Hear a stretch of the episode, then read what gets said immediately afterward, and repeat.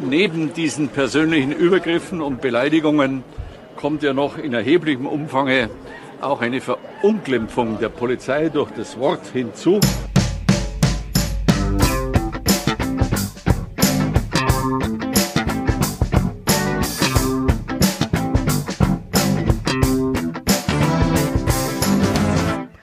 Hallo und herzlich willkommen zu einer neuen Ausgabe der Medienwoche, dem wöchentlichen Medienpodcast mit mir, Christian Mayer von der Welt und mit Stefan Winterbauer von Media. Guten Abend.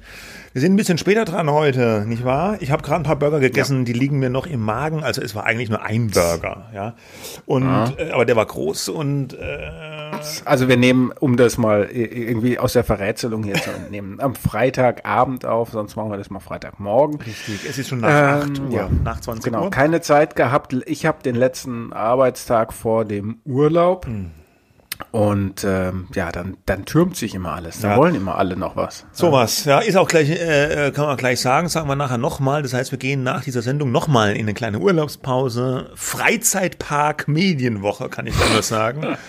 das ist, nein, das ist die Dezentrale, der Föderalismus einfach. Ne? Ah, ja, stimmt, ja. Der ja. unser Föderalismus. Gut. Ja, okay. Wir sprechen uns ja nicht ab über unseren Urlaub. Haben wir noch nicht. Nein, haben wir noch nie gemacht. Machen wir nicht. Deswegen, machen wir auch nicht. deswegen machen wir den immer asynchron. Ja, äh, genau. Okay, aber äh, das am Anfang, wer, wer war es? Natürlich, es kann nur einen geben, du hast es erkannt.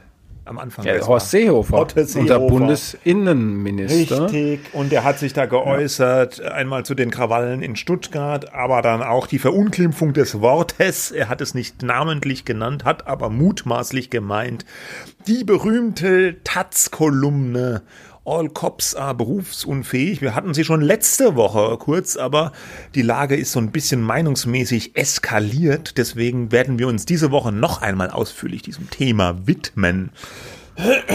Aber Bevor wir dazu kommen, ganz kurz am Anfang eine Sache, die mich so ein bisschen beschäftigt hat diese Woche. Ich habe einen Text gelesen, den man tatsächlich nicht häufig zu lesen bekommt.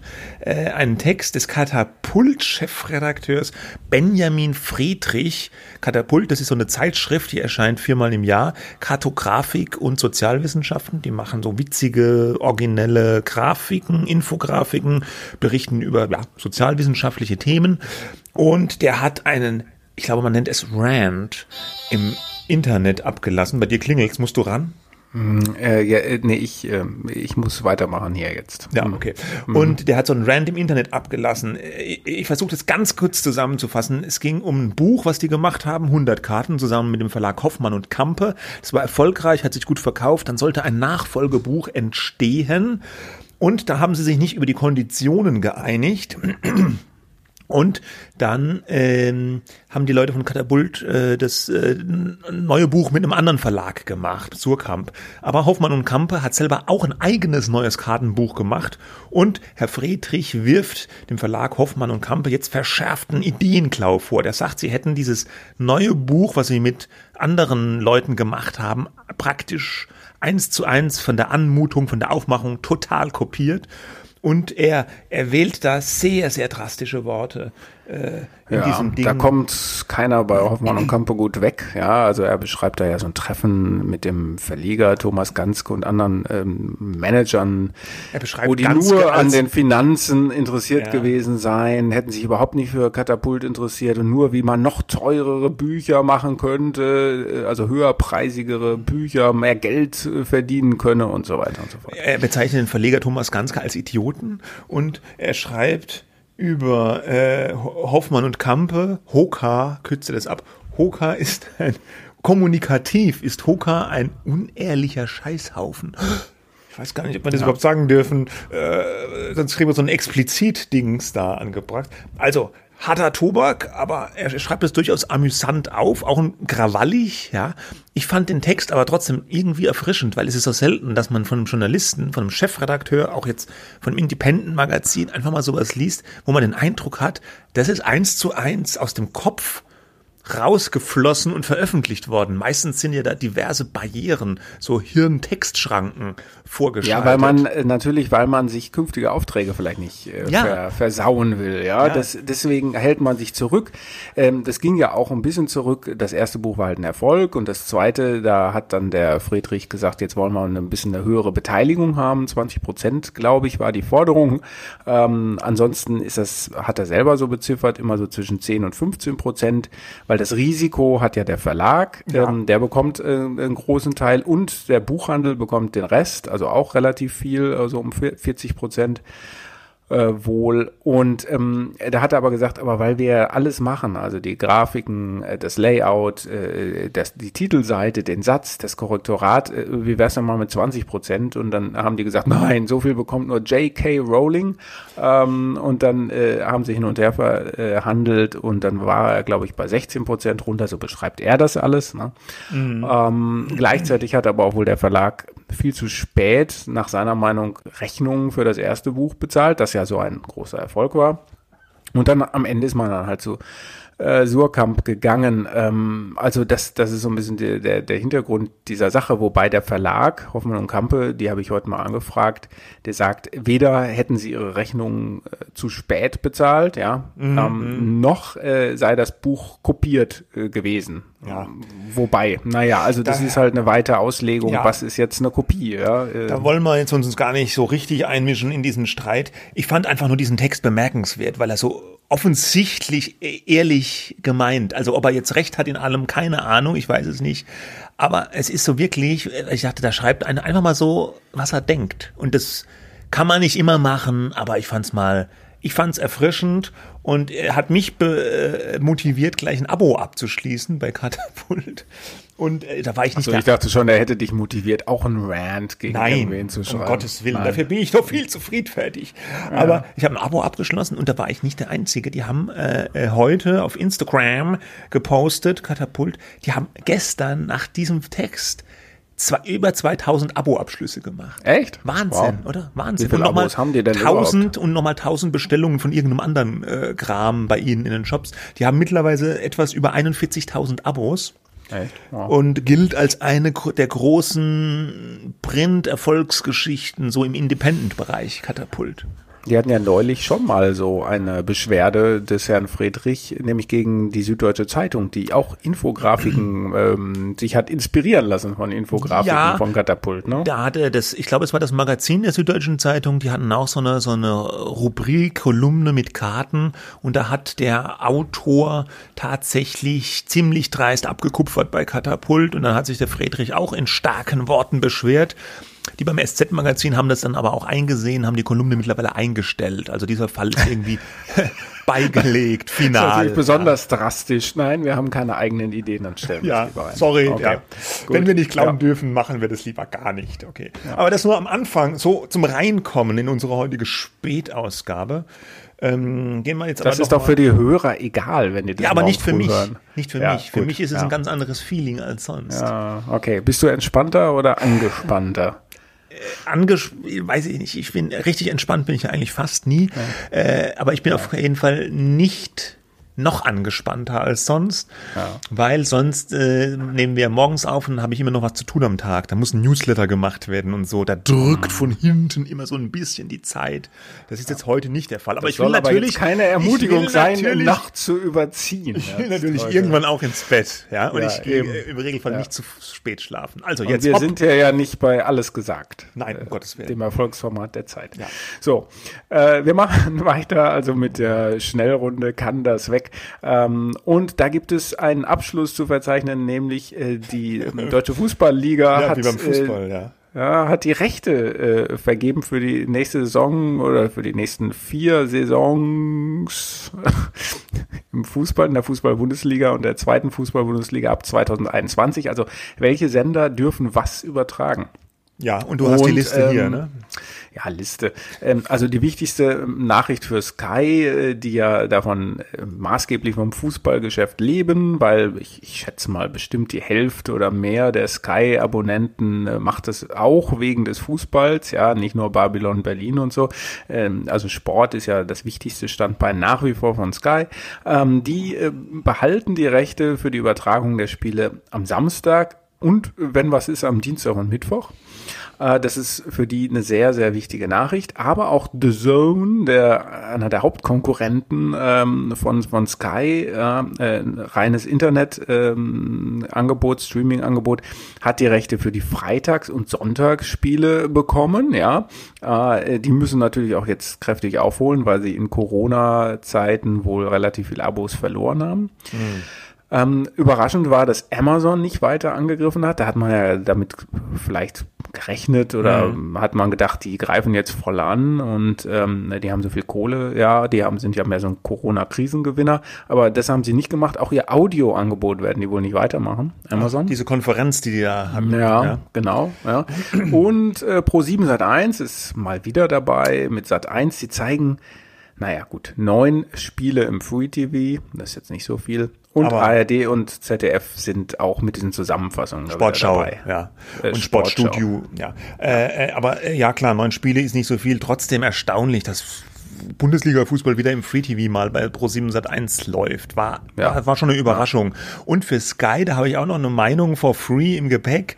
Ähm, es ist zwar wichtig für Sky, dass sie das jetzt haben, den, den Großteil der Spiele, aber sie hatten ja mal äh, vorher, früher alles. Ja, ja klar. Aber Und das darf man nicht mehr. Ne? Das, das hat ja das Kartellamt ja. äh, untersagt. Aber die, die werden ja bestimmt nicht jetzt ihre Abopreise deswegen senken, Sky. Ja, die, ich, ich schätze mal, die Sportpakete werden so teuer bleiben. Die argumentieren ja, dann, klar.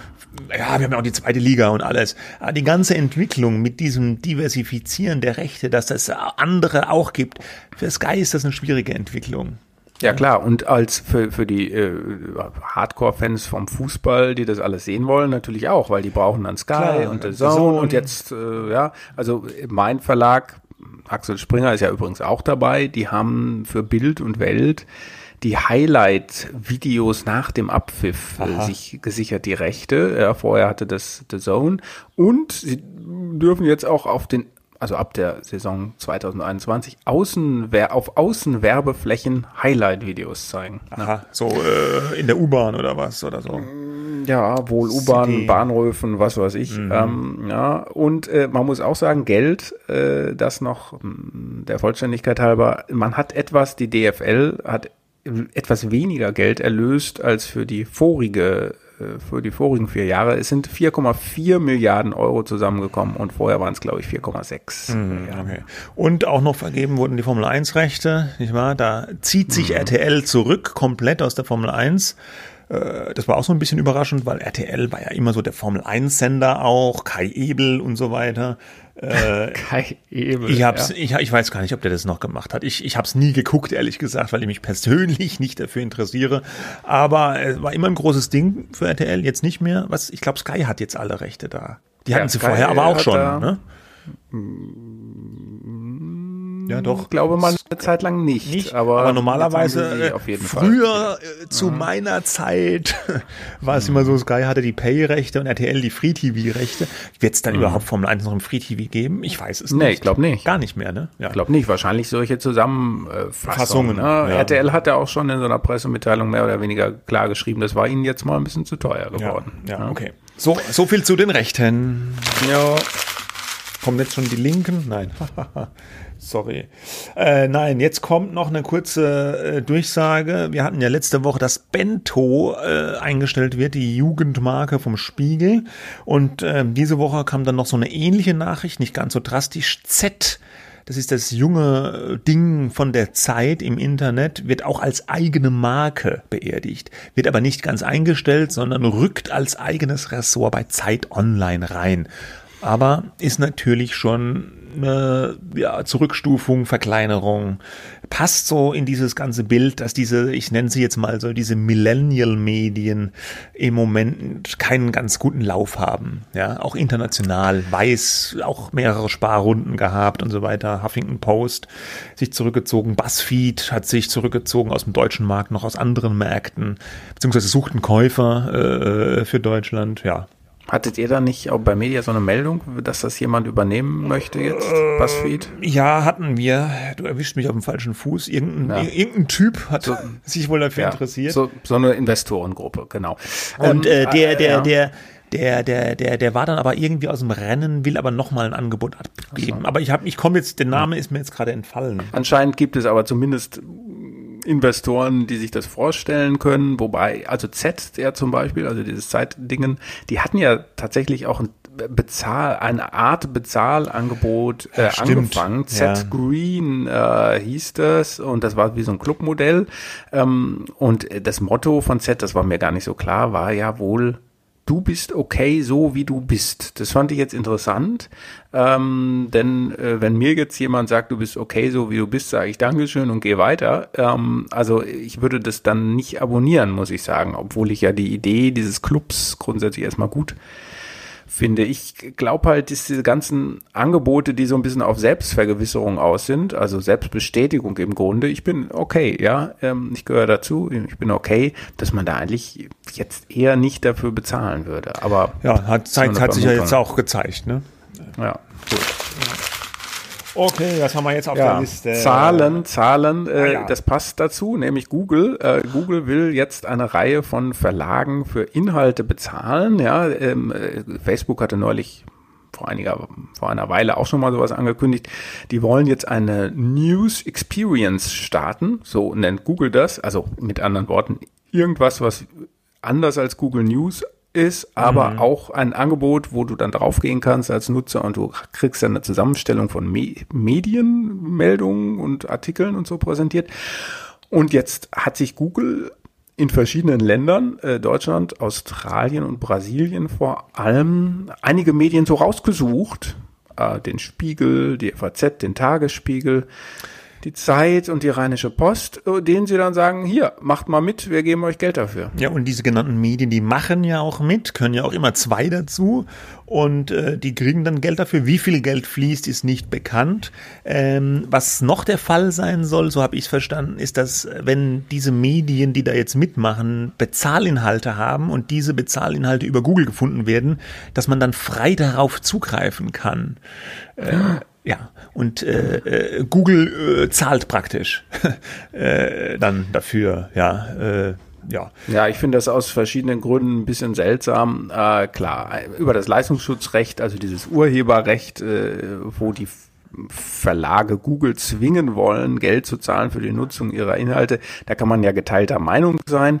Aber das, äh, dieses, diese Initiative von Google riecht natürlich sehr stark danach, dass man da jetzt über den Umweg so Verlage für sich gewinnen will und dann sagt man, komm, vergesst das mal mit dem Leistungsschutzrecht. Und die genannten sind da ja auch gar nicht so scharf dahinterher, jedenfalls nicht die Zeit und der Spiegel. Ähm, äh, die, äh, glaube ich, sehen das Leistungsschutzrecht selber eher ein bisschen skeptisch und dann nehmen sie halt äh, offenbar das Geld von Google, um da irgendwie mitzumachen. Das ist ja mal auch total spannend, wenn Google was macht, ja. Ähm, es ist nur ein bisschen auffällig, dass äh, da Länder jetzt in die Wahl gekommen sind von Google. Ausgerechnet in diesen Ländern gibt's halt Ärger wegen Urheberrechten, also größeren Ärger in Deutschland, mhm. in Australien und und Brasilien.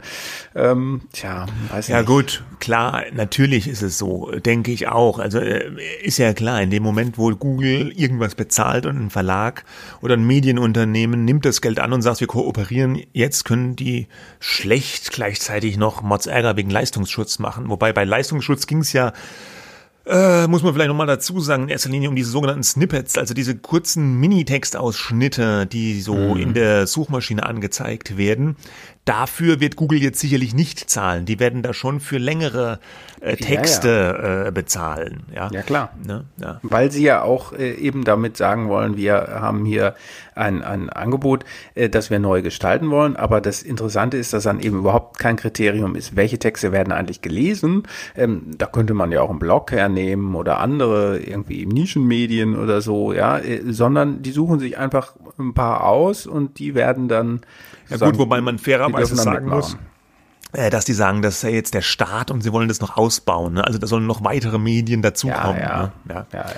Aber es ist spannend, ja, weil Google erstmals überhaupt für Medieninhalte bezahlt oder bereit ist dafür zu bezahlen, haben sie sich ja lange gesperrt. Wie gesagt, es ist was anderes jetzt als äh, Leistungsschutzrecht, als diese Snippets, aber äh, und natürlich. Es ist halt ein bisschen willkürlich. Ich meine, du glaubst doch nicht, dass die Verlage auf Google zugegangen sind und gesagt haben, nee. äh, wollt ihr nicht mal sowas machen, sondern Google sagt, diese suchen wir uns hier jetzt mal aus und denen bieten wir dann jetzt mal ein bisschen Geld an, damit sie ja, bei gut, uns eine spannende Experience machen können.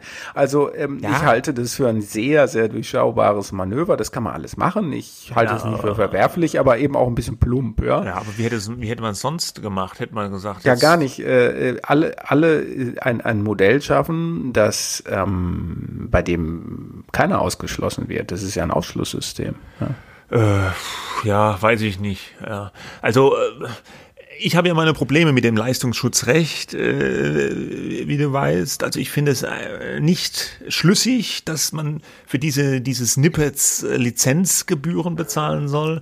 Mhm. Äh, wenn man für längere Texte oder längere Textausschnitte, finde ich, sollte man schon Lizenzgebühren bezahlen. Und wenn, wenn Google jetzt irgendwie so ein neues Angebot plant, mein Gott, das ist ja eine Privatfirma letztlich. Ja, aber das planen sie doch nur, weil in diesen Ländern es eben äh, Bestrebungen gibt, äh, generell ein Modell zu schaffen, bei dem alle, äh, alle deren Inhalte genutzt werden durch die Suchmaschine, äh, entlohnt werden sollen und nicht nur einige wenige große bekannte Marken. Mhm. Ja, ja, aber das ist ja auch nicht, es ist ja nicht verboten, dass sie no, das so machen. Nein, nein, natürlich ja, nicht. Äh, natürlich, das sage ich ja nicht, dass es verboten ist. Und, ich sage nur, dass es ein, ein, ein äh, Ablenkungsmanöver ist, damit man eine Überschrift bekommt. Das hat übrigens aber auch so äh, ein Kollege in den USA geschrieben, Joshua Benton beim Nieman Lab, um eine Überschrift zu bekommen, die heißt, Google zahlt Verlagen Geld. Ja, klar. Dann muss man sagen, haben sie das aber du sagst plump, aber es ist ja auch nicht ungeschickt dann aus PR-Sicht vielleicht. Ja. Plump und nicht ungeschickt, geht das zusammen? ich weiß es nicht. Ja. äh, aber ich ja. muss sagen, ich, ich finde es jetzt eigentlich klar, die haben da hundertprozentig einen PR-Gedanken dabei, vielleicht sogar übermächtig, aber dass, dass Google auf Verlage zugeht oder auf Medien zugeht und sagt, hier, wir zahlen ja. da auch was, wir machen da was, ich finde es eigentlich jetzt ich will es mal abwarten. Ja, die haben ja hat da ja Facebook auch so gemacht reingeschrieben. Äh, sie wollen da vor allem lokale äh, Medien auch noch mit reinholen. Das, das ist ja jetzt erstmal eine Ankündigung. Es gibt dieses Produkt, dieses neue News-Produkt gibt's ja noch gar nicht. Ähm, äh, ich würde es mir mal angucken, wie das wird und ja, dann kann man ja, okay, drüber reden. Okay, okay, gucken wir es uns an und dann reden wir nochmal drüber. Weg. So, was haben wir jetzt? Ah, Preise für Trosti und Rezzo. Äh, die preisverwöhnten Top-Medienmacher äh, Christian Drosten und Rezo haben wieder Preise gewonnen. Äh, äh, Rezo nicht den Lannenpreis diesmal, sondern Grimme Online Award, ebenso wie Christian Drosten für seinen Podcast. Äh, ja, der hat auch schon mal einen Preis gewonnen. Ich habe jetzt nur vergessen, welchen. Irgendeinen für Kommunikation vorher war das. Müsste den nicht eigentlich dann der NDR gewinnen statt Christian Drosten? Oh. Weil der Veranstalter ist ja quasi der NDR und ja, nicht Christian Drosten. Ja gut, aber jetzt sage ich mal, nimm den Drosten aus dem Drosten-Podcast raus, was hast du dann? Nicht so Den viel. NDR. Ja, da hast du. also, ich weiß nicht, vielleicht, ja. okay. ich glaube, ich ja, glaube, ja. dass das Produkt Coronavirus Update Podcast gewinnt den Preis in der Tat. Und wahrscheinlich war das von mir eine nicht zulässige, nicht ganz zulässige Verkürzung, dass der, der Drosten den gewonnen hat. Die Medien verkürzen ja gerne, gell? Mhm. Äh, äh, Moment. So, was? Äh, das Was? wird langsam anstrengend. ich habe den Knopf nicht schnell genug gefunden, sorry. Ja, okay. Nein, ähm, okay, nein ja. ist vollkommen verdient äh, bei Drosten. Das ist äh, der richtige Podcast zur richtigen Zeit, also zur falschen Zeit eigentlich, um ehrlich zu sein, aber mh, mm, der richtige Podcast für die Pandemie gewesen, finde ich in Ordnung. Auch da, äh, bei Rezo, naja, über den haben wir ja schon ein paar Mal äh, gesprochen. Rezo hat es übrigens nicht für sein Pressezerstörungsvideo bekommen, sondern nein. auch nochmal für das olle CDU-Zerstörungsvideo. Sind wir mal gespannt, ob er im nächsten Jahr vielleicht noch einen Preis für sein Pressezerstörungsvideo, was ja auch gar kein Zerstörungsvideo sein soll, offiziell. Nein, äh, kein, bitte keine faktischen Fehler machen. Nein, nein, okay, muss man aufpassen. Christian Drosten übrigens, interessant, an dem Format auch eines der wenigen Erfolgsformate, das seine Erscheinungsfrequenz mit, mit steigendem Erfolg immer weiter reduziert. Er, äh, er fing an mit täglich, dann ging er auf zweimal die Woche, dann nur noch einmal die Woche und jetzt hat er ja in der letzten Folge angekündigt, jetzt macht er gleich ganz dicht Sommerpause, Schluss, ja. Also nicht Schluss, er, er, er hat dann I'll be back, ja, er wird, er wird zurückkehren mit neuen Virusinformationen, aber jetzt erstmal ein paar Wochen äh, Schicht im Schacht weißt du, wie man das nennt, äh, souverän, ja. Äh, wobei, äh, man muss natürlich sagen, der Mann ist Virologe und kein Medienmacher. Also von daher kann er sich das auch erlauben. Sein Geld bezahlen nämlich nicht der NDR oder sonst wer, sondern die Berliner Charité. Außerdem? Ja? Ich möchte ja ein hohes Qualitätsniveau halten. Genau. Also er sagt natürlich, und das kann man auch nachvollziehen, am Anfang gab es natürlich auch viel mehr zu erzählen, gab es ein viel größeres Infobedürfnis. Äh, und das ist jetzt halt mit der Zeit so ein bisschen gestillt, dieses Infobedürfnis. Ja. Gut. Aber gut, okay, äh, auch da. Gut, dann kommen wir jetzt so zum, zu unserem Hauptthema, mhm. ähm, zu Hengame Yago Bivara, der Taz-Kolumnistin, die dort unter dem Namen Habibitus kolumniert. Und ähm, ja, sie, die, die, den Sachverhalt kennen, glaube ich, alle. Ich sag's nur noch mal ganz kurz. Äh, sie hat in ihrer Taz-Kolumne ähm, sich vorgestellt, wie eine Welt, in dem, in der es, in dem es, äh, eine Welt, in der es Kapitalismus gibt, aber keine Polizei, ja, weil ohne Kapitalismus gibt es eben auch keine Polizei, sagen linke Theorien hauptsächlich, glaube ich, ja. Also äh, wie okay. sehr, ja, hm. ja, ja, ja, ja, weil weil ohne Kapitalismus kein Ärger, so ungefähr, ja. Ach so. Also das muss man sich auch erstmal ausdenken. Das kann man ja auch vielleicht nochmal den Kommunisten sagen, dass die auch ihre äh, Polizei abschaffen können. Ähm, aber gut, das führt jetzt zu weit. Ja. Also wie sehe eine Welt ohne Polizei aus? Ja, und da hat sie sich ja verschiedene angeblich Gedanken gemacht ähm, und kam dann zu dem Schluss, ähm, die äh, Polizisten sollen doch dann bitte auf der Mülldeponie arbeiten, also nicht hier als Müllmänner äh, mit Schlüsseln zu Häusern, sondern auf der Müllhalde, wo sie, Zitat, wirklich nur von Abfall umgeben sind. Unter ihresgleichen fühlen sie sich bestimmt auch selber am wohlsten. So, das mhm. hat wir haben das letzte Woche besprochen, aber dass das jetzt nochmal so äh, reinknallt, äh, diese ganze Debatte, war also, nicht zu erwarten. Äh, letzte ja, Woche gab es ja. ja. schon die, die Anzeige von der Polizeigewerkschaft deswegen und Beschwerde beim Presserat. Dann gab es ja die Ankündigung von Bundesinnenminister Horst Seehofer, er möchte Anzeige erstatten gegen die Kolumnistin. Dann hat man von Seehofer länger nichts mehr gehört. Die Aufregung war aber groß und wurde immer größer, äh, weil äh, man hat gesagt, oh, es geht ja gar nicht, die Pressefreiheit wird hier gefährdet und so weiter. Mittlerweile hat Seehofer zurückgezogen. Äh, es heißt, wird doch keine Anzeige erstellt. Ja, da stehen wir jetzt. Du hast äh, verdienstvoll, möchte ich jetzt, ich nehme jetzt die Abkürzung, weil sonst rede ich mich hier fest.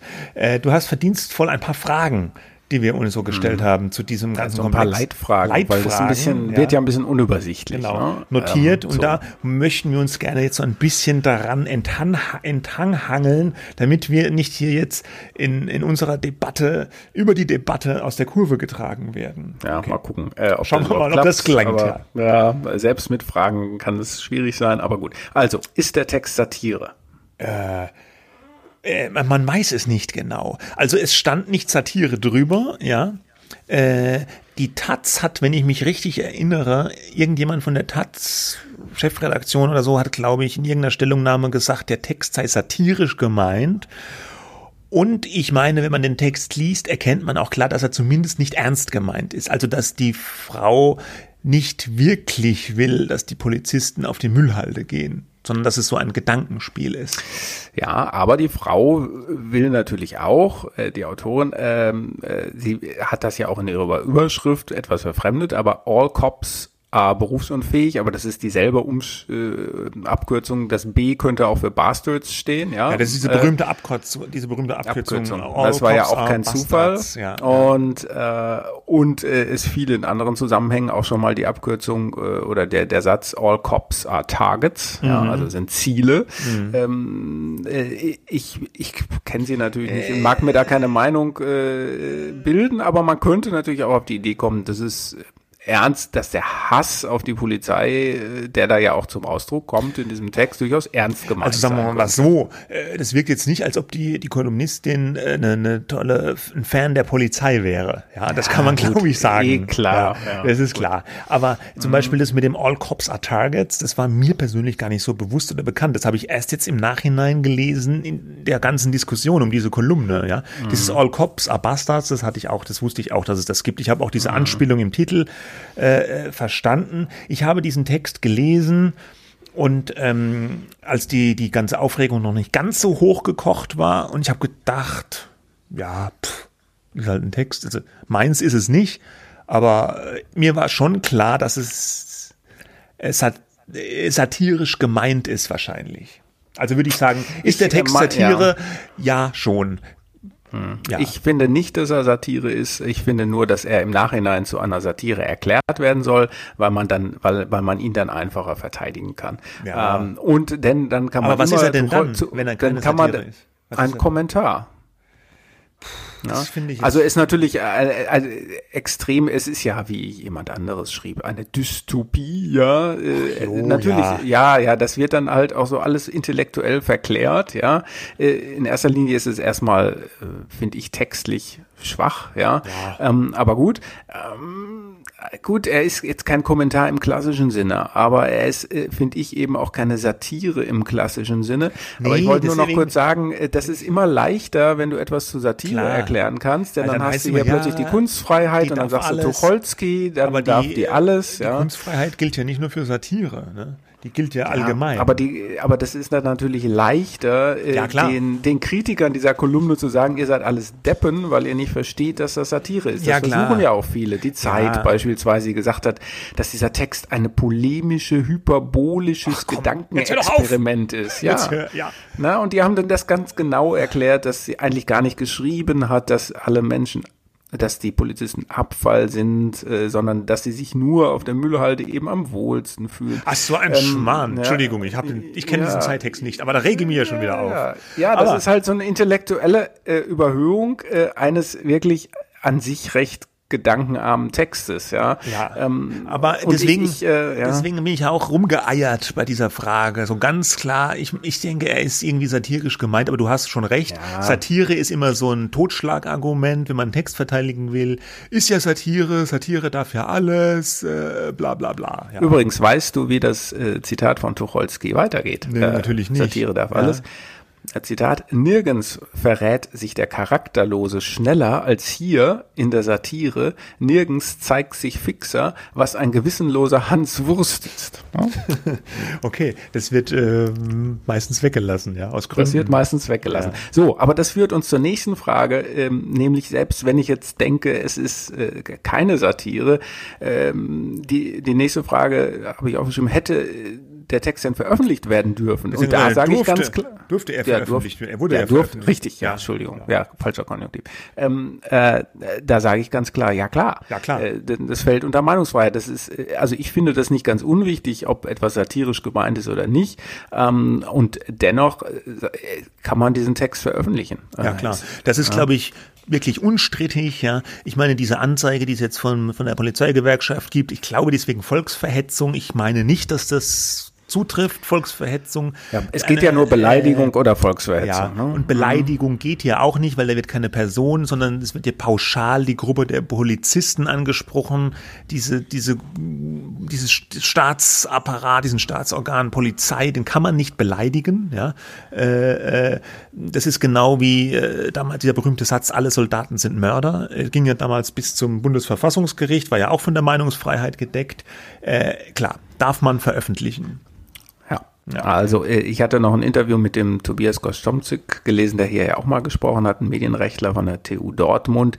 Ähm, der hat aber auch noch mal klargestellt, ähm, äh, auch diese Anzeige kann man natürlich stellen, ja. Äh, Horst Seehofer kann das Seehofer, machen, wie jeder, ja, ja die kann, wie jeder andere auch. Und es wäre äh, ähm, eigentlich kein Angriff auf die Pressefreiheit, ähm, weil dann auch das Grundrecht der Pressefreiheit betroffen sein musste. Es wäre ein Angriff auf die Meinungsfreiheit, wenn jetzt jemand äh, da äh, zu Unrecht verurteilt wird. Also, äh, da, da, also klingt jetzt ein bisschen kompliziert, aber mh, hm, grundsätzlich äh, äh, sagt er auch, das kann man Natürlich kann man das veröffentlichen, aber man kann natürlich auch eine Anzeige stellen. Das ist, äh, die Frage ist immer, sollte man eine äh, Anzeige stellen? Das wäre jetzt die nächste Frage. Hätte ähm, was, was bringt diese Anzeige und, und äh, war das jetzt eine schlaue Idee, da ähm, sowas, äh, sowas zumindest in den Raum zu stellen? Er hat ja also keine die, Anzeige gestellt. Äh, die, die, die, der zweite Teil der Frage ist eindeutig zu beantworten. war das eine schlaue Idee? Ich glaube, da kann man ein ganz dickes Nein äh, äh, drunter schreiben. Es war natürlich keine schlaue Idee von Horst Seehofer, damit herauszuplatzen, dass er jetzt hier eine Anzeige stellen will. Äh, weil es hätte ihm als äh, Superprofi, Polithase klar sein müssen, dass der Text ja äh, von der Meinungspresse Kunstfreiheit gedeckt ist und äh, es deswegen auch gar keine Handhabe gibt und dass es ihm als Bundesinnenminister schon mal gleich gar nicht gut zu Gesicht steht, wenn er gegen äh, äh, Presseartikel, äh, Meinungsartikel, Satireartikel, was auch immer, mit einer Anzeige vorgehen will. Ja, das hätte ihm klar sein müssen. Es war ihm vielleicht auch klar und es war ihm egal, ich weiß es nicht, aber es war jedenfalls eine schlechte Idee, weil er hat natürlich massiven Gegenwind bekommen, viel Kritik. Es gab ja wohl auch ein Gespräch zwischen der Bundeskanzlerin und ihm. Man kann sich ungefähr vorstellen, was der Inhalt war, ja, äh, und äh, deswegen äh, hat er ja jetzt auch wieder Abstand davon genommen und steht ein bisschen da wie der dumme August. Was hat er gemacht? Er hat sich jetzt beim Presserat beschwert, ne? Ach so, das weiß ich gar nicht. Ich habe ja, nur, ich hab nur ja. gehört, dass mhm. er die Taz jetzt eingeladen hat zu einem Gespräch. Mhm. Ja, ja, und ich glaube, er hat sich an den Presserat äh, gewandt, wie jeder andere das auch tun kann. Und der Presserat hat, ich hatte da heute mal mhm. nachgefragt, glaube ich, so ungefähr 350 Beschwerden schon äh, bekommen. Äh, so viele Beschwerden zu einem einen, zu einem einzigen Text gibt es selten. Ja, aber hätte man meine, den Text denn eigentlich veröffentlichen sollen? Meine Prognose, ja, äh, äh da wird es da wird's keine Rüge geben. Ich glaube, der Presserat Nein, hat die Beschwerden. Die sind auch. da immer sehr, es, äh, es gab schon mal eine Beschwerde beispielsweise gegen eine Habibitus Kolumne und das wurde auch als, ja. äh, da gab es auch keine Rüge. Also das fällt da alles drunter und das wird in diesem Fall auch so ähm, ausgehen, aber kann man ja fragen, ähm, sollte man so einen Text denn veröffentlichen, wenn man den als äh, Ressortleiter, Chefredakteur oder sonst wie auf den Tisch bekommt? Hm. Das ist so ex post facto natürlich immer schwer zu sagen. Mit dem Wissen von heute ist man natürlich geneigt zu sagen, nee, äh, wäre vielleicht auch äh, wie bei Seehofer äh, schlauer gewesen, den Text so nicht zu veröffentlichen. Wenn wir mal davon ausgehen, ich nehme mal an, bei der Taz ist es auch so, obwohl die in manchen Dingen anders tickt wie eine andere Zeitung, dass der Text nochmal gegengelesen wird von irgendjemandem, Ressortverantwortliche, Chefredaktion, was auch immer. Und da hätte man vielleicht schon sagen können, ja, diese Sache am Schluss mit dem Abfall und dem Müll, das ist ein bisschen, das ist ein bisschen arg hart, das ist auch irgendwie Hate Speech, äh, kann man das nicht nochmal ein bisschen anders formulieren und so. Das, so finde ich, hätte es laufen sollen. Jetzt ist die Taz natürlich eine, eine linke Zeitung, eine extrem diskussionsfreudige Zeitung und da tickt, da tickt man halt ein bisschen anders. Also hätte mhm. er veröffentlicht werden sollen. Ich hätte ihn nicht so veröffentlicht. Ich hätte es besser gefunden. Man hätte ihn auch nicht so veröffentlicht. Aber ich kann mir ungefähr vorstellen, warum er so bei der Taz veröffentlicht worden ist. Mhm. Da hat ja Heribert Prantl von der Süddeutschen Zeitung, ähm, glaube ich, etwas gesagt, was schreiben würde, es tut weh, verteidigen äh, zu müssen. Ne? Also mhm. heißt eigentlich, äh, da hätte man, äh, er selber hat auch gesagt, ähm, in einem Interview, glaube ich, bei Gabor Steingart oder so war das, ja. ja. er hätte den Text so nicht veröffentlicht, weil er einfach zu schlecht sei. Ähm, aber jetzt ist er halt nun mal erschienen und da muss man es dann eben auch verteidigen, was uns zu der Frage bringt, warum eigentlich, ähm, da gibt es jetzt also eine große Gruppe von Unterstützern der Autorin, ähm, die diesen Text aus Protest natürlich auch gegen diese angedrohte Anzeige verteidigt und damit verteidigt man natürlich automatisch irgendwo auch so ein bisschen der Text, auch wenn das zwar unterschiedliche Dinge sind. Ja. Mhm. Ähm, warum, warum ist das eigentlich so, dass, dass der jetzt so vehement verteidigt wird? Und ähm, ich glaube, ich finde ja einerseits, dass es was Gutes ist, ne? wenn, wenn ein Text in, einer, in einem Medium, ein Beitrag veröffentlicht wird, der extrem kontrovers ist und wo jetzt nicht klar ist, dass der gegen die Verfassung verstößt oder so, dann ist das erstmal ein richtiger Reflex äh, aus der Chefredaktion beispielsweise zu sagen, wir stehen zu diesem Text, äh, da kann man ähm, geteilter Meinung drüber sein, aber wir stellen uns hinter den Autoren, die Autorin und so weiter. Ähm, ich ich finde das erstmal richtig, weil, weil man ja auch so das Ganze damit schützt. Und was passiert ist, ist passiert. Ne? Da kann man drüber reden. Ah, man muss es nicht schön reden, aber man muss jetzt auch nicht gleich sagen, hier bitte, hier ist der Ausgang. Ja, ja. finde ich also erstmal diese, richtig. Diese, diese Verteidigung des Textes, auch mit diesem offenen Brief von sehr vielen prominenten Leuten auch, prominente, nicht prominente Leute, da bezog sich die Verteidigung ja auch, wenn ich das richtig gesehen habe, in erster Linie auf die Anzeige oder die Anzeigenankündigung von Seehofer, oder? Ja, schon. Äh, da habe ich ja gesagt, ne? Ja, das ist eben. richtig. Und aber da, ist, äh, damit einher geht natürlich äh, so ein bisschen, das ging gegen die Anzeige, aber natürlich nimmst du in gewisser Weise auch damit äh, das, die Autoren und den Text selber auch in Schutz. Ah, ja, das, äh, ja, das, das gilt es zu differenzieren. Halt, das, das wird das, ja auch ja. differenziert, mhm. so wie bei Heribert mhm. Brandl äh, ja mhm. auch, ja, oder wie bei uns jetzt eben auch. Es gibt ja ganz viele Leute, die sagen, ja, ich bin mit dem Text eigentlich nicht einverstanden, aber äh, klar darf man den so veröffentlichen und es ist auch nicht gut, wenn Innenminister eine Anzeige dagegen stellt, was er ja jetzt nicht getan hat. Ja, muss man immer wieder dazu sagen. Es wurde ja auch schon mhm. wieder so, man konnte ja fast denken, der hätte die nicht nur, der hätte die schon fast in den Knast äh, äh geschickt. Aber ist ja, ja auch okay, dass es so ein auf, ich finde es auch richtig, dass es so einen Aufruhr da gab, so einen Aufschrei, was jetzt die Sache mit der Anzeige oder der angedrohten Anzeige betrifft. Ja. Äh, bei dem Text schwingt wahrscheinlich noch eine zweite Ebene mit. Also diese eine Ebene, diese, diese, die, die, die angegriffene Pressefreiheit oder die, der gefühlte Angriff auf die Pressefreiheit, ja, durch, durch diese Anzeige. Und das andere ist, dass das Ganze natürlich auch in diese aktuelle Großdebatte um Black Lives Matter, um institutionalisierten Rassismus in der Polizei passt, was ja auch sehr viele Menschen bewegt und, und, und emotional bewegt. Und da, da, da haut der Text natürlich voll rein und deswegen triggert er auch ganz viele Emotionen und, und Reaktionen. Ne? Ja, das ist richtig. Ne? Und deswegen ähm, ent, entbrennt da auch in der Taz so eine Debatte und da ähm, habe ich einen ganz schlauen, finde ich, äh, Text von Christian Jakob in der Taz gelesen, wo es äh, um eben diese Frage der sogenannten Identitätspolitik ähm, auch geht, ja. Ähm, und da bekommt man ja den Eindruck, da gibt es halt Kritiker. Zunächst war es ja so, dass der Text erschien. Ähm, dann gab es die große Aufregung und dann gab es äh, Taz, bekannte Taz-Namen wie Bettina Gauss und Stefan Reinecke, die beide, also beide weiße äh, Kolumnisten, Journalisten, ähm, Journalistin, ähm, die gesagt haben, nee, der, dieser Text geht gar nicht. Ja? Mhm. Ähm, hätten wir niemals veröffentlicht, weil er gegen die Menschenwürde verstößt.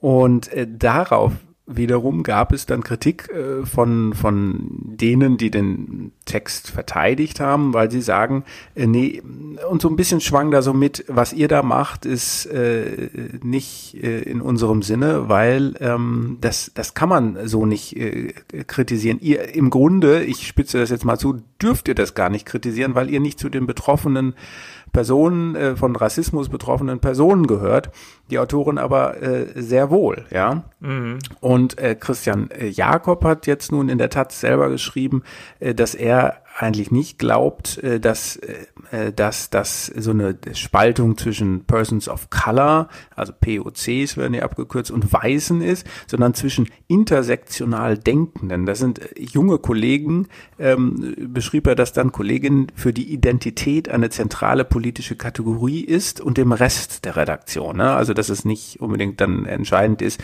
ob du jetzt eine Person of Color bist, sondern ob du sozusagen diese, dieses Denken verinnerlicht hast, ähm, wer ist eigentlich von Rassismus und Sexismus und anderer Diskriminierung betroffen und wer darf sich zu welchem Thema äußern. Ja, ja da wird's aber, also da finde ich jetzt schon schwierig.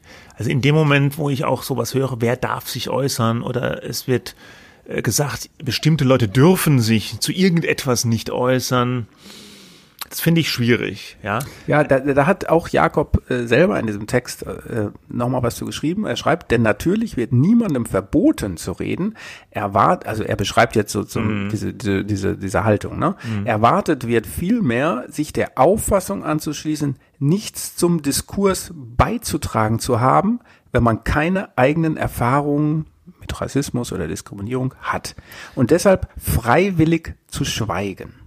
Ja, aber das ist ja so ein bisschen freiwillig in Anführungszeichen. Ne? Ja, ja. Also ich finde so das aber total interessant, äh, wie er das beschreibt. Ja, ja, ja äh, das, ja. das ist interessant, mhm. weil er so ein bisschen die Denke äh, beschreibt oder den, den, ja, den Habitus und die, äh, ja, die innere Verfasstheit äh, ja, und wenn wir da jetzt hm, und wenn wir jetzt darüber reden, dann werden wahrscheinlich diejenigen, die mit diesen ganzen identitätspolitischen Debatten sehr vertraut sind, sagen ja die beiden weißen Männer, ja, die haben, weiße halt Männer, ja, die haben, die, die, denen merkt man an, dass sie sich da vielleicht zum ersten oder zum zweiten jedenfalls noch nicht so häufig mit ja, beschäftigt haben. Aber, aber da muss ich halt auch sagen, ich glaube, man muss und kann diese Dimension ist wichtig und die sollte man auch berücksichtigen, aber man kann eben nicht nur aus dieser Sichtweise über diesen Text reden. Ähm, denn das, äh, das funktioniert ja nach dem Ausschlussprinzip im Grunde. Und ich fände es falsch, das Ganze nur auf dieses Raster, was dann da offensichtlich zumindest bei einigen Diskutanten angelegt wird, äh, abzu, äh, das da anzulegen und nicht auch andere journalistische Kriterien auch anzulegen auf, auf diesen Text. Ne? Ähm, ja, klar. Ähm, und äh, man muss ja auch man muss ja auch drüber reden dürfen, ja. Ich meine, auch die, auch die weißen Männer, auch wir reden jetzt ja darüber und versuchen uns dem Thema irgendwie zu nähern und das muss ja auch möglich sein, ne? Und dann, dann, dann, dann, dann dürften wir, dann sollten wir jetzt auch gar nicht drüber reden, sondern über irgendetwas anderes, obwohl das das große Thema äh, ist, ja, äh, müsste man dann reden mhm. oder würde man reden. Ja. Das, das wäre doch, das ist ja völlig realitätsfern eigentlich. Ja, oder diese, naja, diese das Forderung. ist halt nur eine Position. Ne? Und ja. es gibt auch, ich zitiere jetzt relativ viel, aber ich finde es wichtig, das mal kurz äh, auch äh, teilweise äh, Positionen zu zitieren, um so ein bisschen um einen Eindruck zu geben. Ähm, bei uns hat äh, Dennis Yücel, ähm, der ja lange bei der Taz war ähm, und jetzt äh, für die Welt arbeitet, ein längeres, sehr lesenswertes Stück geschrieben. Menschen sind kein Müll, ja, also klare Aussage gegen ähm, äh, diese, diese, äh, diese Müllmetapher, ähm, weil er da auch persönliche Erfahrungen äh, im Gefängnis in der Türkei äh, gemacht hat. Mm, äh, aber ähm, er hat trotzdem zum Beispiel diese, diese, äh, diese, diesen offenen Brief da an Frau Merkel auch mit unterschrieben, aber er hat in diesem Text geschrieben, das fand ich sehr interessant, so ein, ein Trick nannte er das in seinem äh, Text, der da vom linken ähm, Establishment, sag ich jetzt mal, benutzt wird. Zitat, mit einer super radikalen Malcolm X Attitude auftreten, wo man sich auf die Anerkennung des linksliberalen Kulturestablishments verlassen kann. Ein Kolumnenplatz, ein Buchvertrag, ein paar Fördergelder, irgendwas wird dabei schon rausspringen. Gegen all das ist nichts einzuwenden. Aber verlogen wird es, wenn man die dauernde Predigt an, Anführungszeichen, die Weißen, äh, die Deutschen ihre Privilegien zu überprüfen, am wenigsten auf sich selbst anwendet. Dabei stammen die Protagonistinnen und Protagonisten dieses Diskurses selber häufig aus bürgerlichen Familien oder gehören zu den Bildungsaufsteigern, von denen es immer noch zu wenige gibt. Sie simulieren Fight the Power, wo sie selbst Teil der medialen und kulturellen Power geworden sind. Eine hm. interessante Analyse. Ja, ja. Da kann, das kann ich nicht so beurteilen, inwieweit jetzt so Leute äh, zum Establishment schon gehören äh, oder nicht. Ähm, was schon stimmt, ist, glaube ich, dass manchmal ähm, wir weiße Mehrheit, ja, die meiste Mainstream-Mehrheit, äh, ein bisschen zu flapsig über so mhm. rassistische, über Rassismus hinweggegangen sind. Ja, ja. Bei, bei der Polizeigewalt oder bei Polizeisachen, ich meine, äh, heißt dann so, wenn sich Leute mit mit dunkler Hautfarbe oder sowas beklagen, sie sind schlecht behandelt worden von der Polizei, dann sage ich zum Beispiel, oh, mir ist noch nie was passiert. Ja, ich weiß nicht, was der ja, will. Und klar. dann sagt, kann der andere natürlich sagen, ja, Moment, du bist ja auch weiß, hallo, ja, klar ist ja noch nie was passiert. Und äh, da muss ich sagen, hat mich in den, das, das, da ist bei aber das wäre ja ignorant, sowas zu ja, sagen. Aber äh, wär, ich habe ne, früher auch eher so ein bisschen in diese Richtung gedacht, ja, auch, vielleicht auch ohne groß nachzudenken, ja. Und ich muss sagen, in dieser Richtung ist in den vergangenen Wochen bei mir schon ein bisschen ein stärkeres Bewusstsein dafür gewachsen, ähm, was das heißt, institutioneller Rassismus und so. Ja, da, aber das ist ja gerade der Punkt. Man Ja, kann doch darüber de debattieren deswegen- als Weißer, ohne Ja. das in Abrede zu stellen. Und deswegen würde ich auch für mich in Anspruch nehmen wollen, genau darüber auch zu reden. Ja, auch, Ja, und, und genau. ich hoffe doch, dass die anderen, die Leute, die People of Color und alle, dass die das vielleicht auch okay finden, dass Leute wie wir jetzt darüber reden, dass wir uns auch damit auseinandersetzen und auch mal die eigenen Vorteile überprüfen und alles. Und muss man ja drüber reden und so. Und deswegen muss Mhm. ich trotzdem nicht diesen Text gut finden, sondern kann sagen, okay, meiner Meinung nach ist es ein schlechter Text. Ja, und das äh, und das äh, richtig, das sehe ich ganz genauso. Und natürlich äh, haben wir nicht im Ansatz eine Idee davon, wie es ist, äh, vor allem Schwarzer in den USA zu sein, das sowieso nicht, aber auch äh, Migranten. Mhm. Äh, Das würde ich auch unterschreiben und äh, auch diese fleigen äh, Bemerkungen sind es vielleicht, wo man das dann so leicht wegwischt. Ja, ich habe mal ein Jahr in den USA studiert und ähm, das hat mir schon so einen Einblick gegeben, aber nicht im Ansatz, weil an der in der akademischen Welt äh, ist das natürlich was ganz anderes als im, im Real Life. Ne? So, aber die Frage ist natürlich, wie geht das jetzt eigentlich weiter? Und da hätte ich jetzt so ein bisschen eigentlich Bedenken, dass diese Diskussion, die ja auch der, der Mord an George Floyd ausgelöst hat, eigentlich ähm, jetzt ein bisschen durch solche Geschichten, tja, wie soll ich sagen, also äh, der geht plötzlich in eine Richtung, wo man es vielleicht gar nicht hinhaben will, ne? Ja, und es ist halt auch so eine Verhärtung in der Diskussion, finde ich, zu spüren. Äh, Also so eine Unversöhnlichkeit teilweise, wo sich dann alle möglichen Sachen gegenseitig an den Kopf geworfen werden.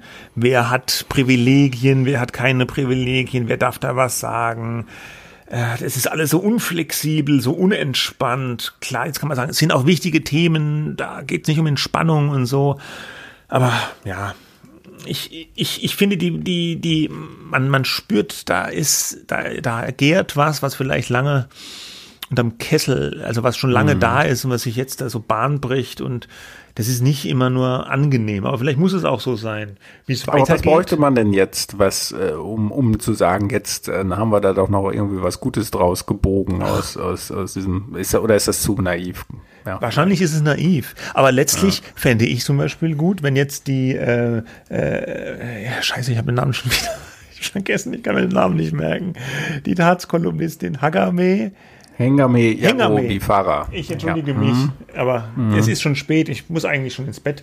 Und ähm, äh, wenn Sie sich vielleicht tatsächlich, also ich weiß nicht, mit Horst Seehofer oder mit irgendeinem Kritiker, wenn die Leute miteinander reden würden, fände ich im Prinzip gut in, einem- in einem zivilen Umfeld, ja. Ja, In einem zivilen Umfeld. ja also nicht auf Twitter. Ni- Und auch nicht im Kanzleramt, bitte. Ähm, Ja, nee, Genau. Und nee. nicht, nicht auf Twitter. Das ist nämlich auch, Ja. ähm, ja, ja, schwierig. Weil da kocht's auch oft immer, immer, immer, äh, weil es zeigt sich doch immer, wenn die Leute tatsächlich mal äh, dann miteinander reden oder sich in, in, in echt treffen, dann ist ja oft schon ganz viel von diesen, von diesem Hass oder von, von so Animositäten wird ja dann weggenommen, wenn man sieht, der andere ist ja auch irgendwie ein Mensch und Ja, versucht in es vielleicht. diesem Fall geht das ja um eine Beleidigung. Sie hat ja jetzt nicht Seehofer beleidigt. Der Nein, hat sich im. Namen der Polizei Ja. beleidigt. Oder dass jemand von der gefühlt. Polizei vielleicht diskutiert. Ja, aber du, das ist natürlich äh, Da auch, ja auch klar, die- dass die- es auch die- gute Polizisten gibt, ja, sogar sehr viele gute Polizisten. Ne? äh, Das, äh, Saskia ja. Esken, die SPD-Vorsitzende, hat sich doch da auch in die Nesseln gesetzt, äh, da kurz nach Erscheinen der Kolumne, wo sie ge- irgendwie sinngemäß gesagt hat, ja auch in Deutschland bei der Polizei gibt's Rassismus, waren auch alle wieder ganz aufgeregt. Obwohl es eigentlich auch klar ist, natürlich gibt's bei der Polizei Rassismus, weil es überall äh, Rassismus gibt. Und dann ist die Esken ja auch zur Polizei gegangen und hat da äh, diskutiert. Und das, war dann auch okay, ja. Überall, wo mit Verallgemeinerungen gearbeitet wird, ist, ist was schwierig und fühlt sich jemand auf den Schlips getreten, ja, oder auf sonst was. Ähm, aber es könnte natürlich sein, das hatte ich mir so überlegt, warum sind es eigentlich immer so, so schlechte ähm, Texte, die dann, also ich meine, Böhmermanns Schmähgedicht, das natürlich was ganz anderes war, weil dann Diktator, äh, ja, äh, ein Staatschef angegriffen äh, wurde, was, was ganz anderes ist als so eine ganze Gruppe von Leuten, äh, in dem Fall Polizisten. Aber das war ja auch schlecht, ja, absichtlich schlecht natürlich. Ja, so schlecht. Ähm, warum, warum eigentlich Heim über, war ne? okay, oder?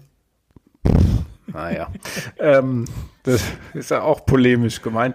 Aber äh, vielleicht müssen das immer solche mit dem irgendwie mit dem Beil geschriebene Texte sein, wo man dann so krass ja, darüber reden kann. Weil ja? sich halt sonst keiner drüber aufregt. Ne? Ja, eben. Ja, ne? so. ja. Das ist, und das ist an sich natürlich schon, aber sonst, positiv könnte man sagen, sonst passiert nichts, sonst gibt's gar keine Diskussion, wenn du so ein abwägendes hm, hm, hm machst. Einerseits, ähm, andererseits. Andererseits, ne? Äh, ich finde das ja immer gut, aber äh, da lockst du natürlich manche Leute nicht in deinem Ofen mit ähm, hervor, ja.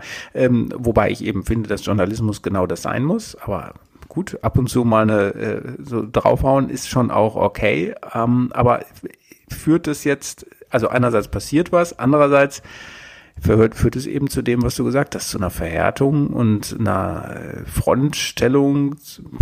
Ja, muss, es hängt jetzt irgendwie an jedem selber, ähm, wie man damit umgeht. Also ich hätte es auch nicht gedacht, dass das jetzt zu so einer, da, da steckt halt mehr dahinter. Und du hast das ja auch selber eben gesagt, da gärt was und ähm, das muss dann auch mal ähm, ja besprochen werden anscheinend. Ja, ja. und ich glaube, uns hat es auch schon jetzt aus der Kurve getragen mit unseren Fragen, mhm. oder? Das sind wir jetzt. Die Fragen äh, schön von äh, Ich hatte als letzte Frage noch, was hatten das für Konsequenzen jetzt für die Taz? Hat das Konsequenzen? Nein, keine Konsequenzen. Naja, Außer vielleicht glaube, intern, ja, äh, wenn sie sich alle zu sehr an den Kragen gehen. Aber ich glaube, das wird sich auch schon wieder irgendwann beruhigen. Aber unter dem ursprünglichen Artikel hatten schon einige äh, Leser angekündigt, die Abo zu kündigen. Ach ja, die. Das das so? würde ich jetzt nicht so auf die Goldwaage legen. Der Leser mhm. droht schnell mal mit Abo-Kündigung oder der eine oder andere kündigt es dann auch. Ja, Mai. Ich glaube, das hatte die Taz schon früher, das haben auch andere Medien schon gehabt. Äh, dass irgendwie es so Abo-Kündigungswellen gab wegen ihrer irgendwelcher missliebigen Texte. Das hat bisher noch jedes Medium überlebt. Genau, wenn, dann liegt es an was anderem. Ja. Und über alles andere sprechen wir dann nach unserem, nach meinem Urlaub. Du arbeitest weiter? Jetzt, äh, ich was? arbeite weiter, ich mache aber keine Solo-Podcasts, weil ich dazu nervlich und fachlich nicht in der Lage bin. Äh, ich brauche irgendjemanden, der wenigstens grob den Überblick hat und weiß, wie die Leute mhm. heißen. Das und, ist freundlich. und deswegen werden wir jetzt Pause machen, drei Wochen, oder? Ja. Ja. Ja. Und danach melden wir uns in alter Frische wieder zurück. Ich meine, wenn Drosten Pause machen kann, dann können wir das schon lange. Das Aber wir werden nicht von der Charité bezahlt. Wir werden nicht von der Charité bezahlt, sondern von unseren Entschuldigung, jetzt habe ich durch den Christian Drosten durchgesprochen. Ich wusste nicht, dass du den einspielst. Das ist natürlich schlecht dabei. Ja, macht nichts. Okay, also, jetzt ist aber wirklich gut. Es ist schon spät. Ist gut. Äh, ja. Wir wünschen ein schönes Wochenende. Wir wünschen eine gute Woche, frohe Corona-freie Sommerferien, falls jemand wegfährt. Äh, ja, so viel dazu. Wenn wir wieder da sind, gibt es bestimmt neue Aufreger. Ich habe das so im Gefühl. Es geht ja fast nicht ohne, ne? Medien. Naja, gibt's nicht mehr. Äh, wer sich äh, nicht aufregen will, abonniert diesen Podcast, denn hier ist Ausgewogenheit erste Bürgerpflicht. Äh, es gibt uns bei iTunes, bei Spotify und überall sonst, wo es Podcasts gibt. Sie können, ihr könnt uns auch E-Mails schreiben, medien-woche at media mit zwei e.de oder medien-woche at welt www.ftf.de. Wir freuen uns, wir freuen uns auch über Sterne und auch sonst generell über das Leben. In diesem Sinne, schönes Wochenende, habe ich schon mal gesagt. Tschüss. Bis dann, ciao.